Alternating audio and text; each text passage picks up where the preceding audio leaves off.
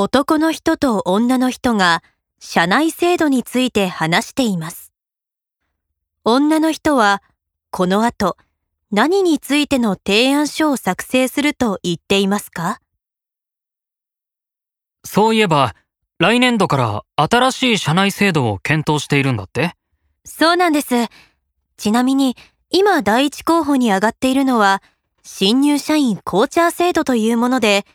先輩社員が新入社員の実務指導に当たるという制度です。へえ、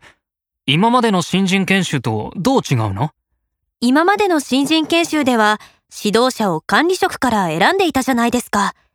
でも新入社員コーチャー制度では若手社員の中から仕事に習熟している人をコーチャーにするんです。指導者と新入社員の年齢があまりかけ離れていると疑問点を気軽に聞けないという声もあったんですよね。それはいいね。ただ、教育コスト削減のための制度という気がしなくもないけど、先輩社員にとっては自身の自己啓発につながるというのもメリットの一つなんですが、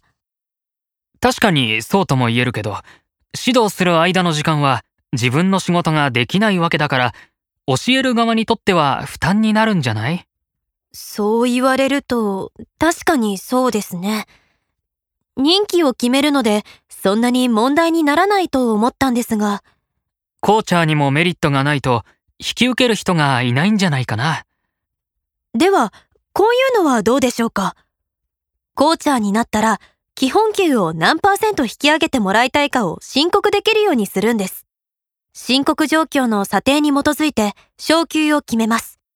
実は、これは第二候補だった自己申告制度の内容なんです。